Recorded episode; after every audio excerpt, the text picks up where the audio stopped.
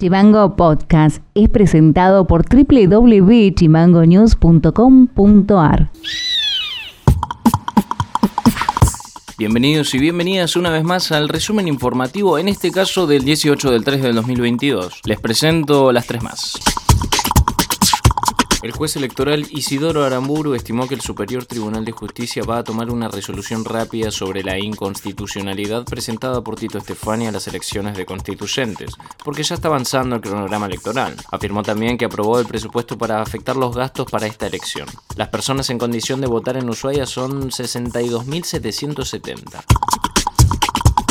Y como si ya no hubiésemos tenido suficiente con la pandemia y diversos virus, se confirmó que se registró un aumento significativo en todo el país del virus de influenza H3N2, también conocida como gripe A. Hay 794 casos confirmados hasta el 10 de febrero. Los grupos con mayor riesgo de desarrollar complicaciones son los adultos mayores de 65 años, personas gestantes, niños menores de 2 años y quienes tengan factores de riesgo. A partir de la semana que viene se repartirán las vacunas antigripales en todas las provincias del país para atacar este virus.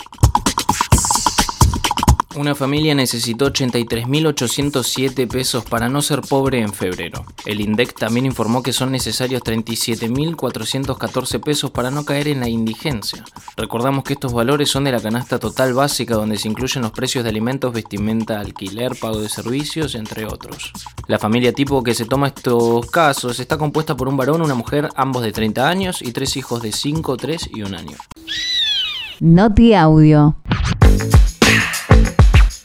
El juzgado correccional dictó el sobreseimiento de los médicos que eran buscados por las fuerzas de seguridad. Raúl Jerónimo Rausch y Juan Carlos Martínez Montenegro, quienes estaban acusados de lesiones gravísimas culposas. El abogado de la mujer que denunció a ambos profesionales dijo que la novedad judicial da impotencia y enojo.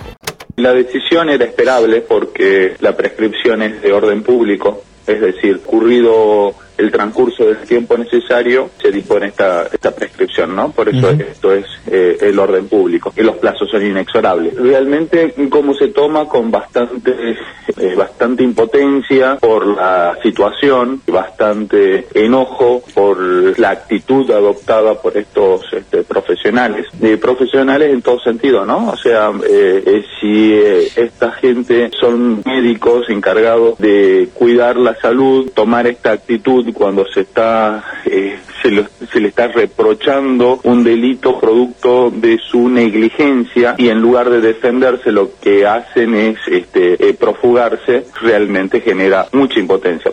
Noti audio.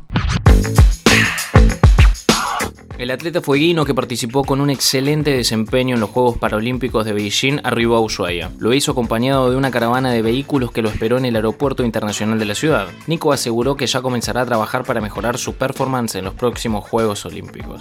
No, este tipo es un distinto. Eh, venimos de una gira muy larga con María y eh, la llegada a casa la esperábamos un poco estos últimos días que ya había terminado todos los juegos y nada, estoy muy contento de volver a mi ciudad. Estoy con muchas ganas de volver a entrenar en el valle, esquiar en el valle tengo muchas ganas. Y nada, muy contento con todo lo vivido, una experiencia inolvidable, con muy buenos resultados y con muchos nuevos proyectos a futuro. Eh, la primera vez que esquié fue en 2018 y si en 2019 2018 me decías que iba a estar en un juego paralímpico de Invierno no me lo creía para nada. Fue todo muy rápido, clasificamos hace exactamente un año, eh, hicimos un lindo trabajo con María. María, bueno, vio un potencial en mí que hasta yo no sabía que tenía y, eso se demostró en los juegos donde me fue muy bien. Y bueno, y ahora en, pensando en los próximos torneos, con ganas de un mejor rendimiento en los próximos juegos, ¿no? Para más contenido, seguinos en Facebook, en Twitter e Instagram como chimango.news. Eso ha sido todo por hoy, nos estaremos encontrando en el próximo resumen informativo. Acordate de seguirnos en Spotify como Chimango News o comunicándote con nosotros a través del 2901 6506 66. Abrazo grande. Chimango Podcast es conducido por Ilian Sánchez, producción periodística Fede García y Martina Alfaro, diseño y redes Mica Orbe.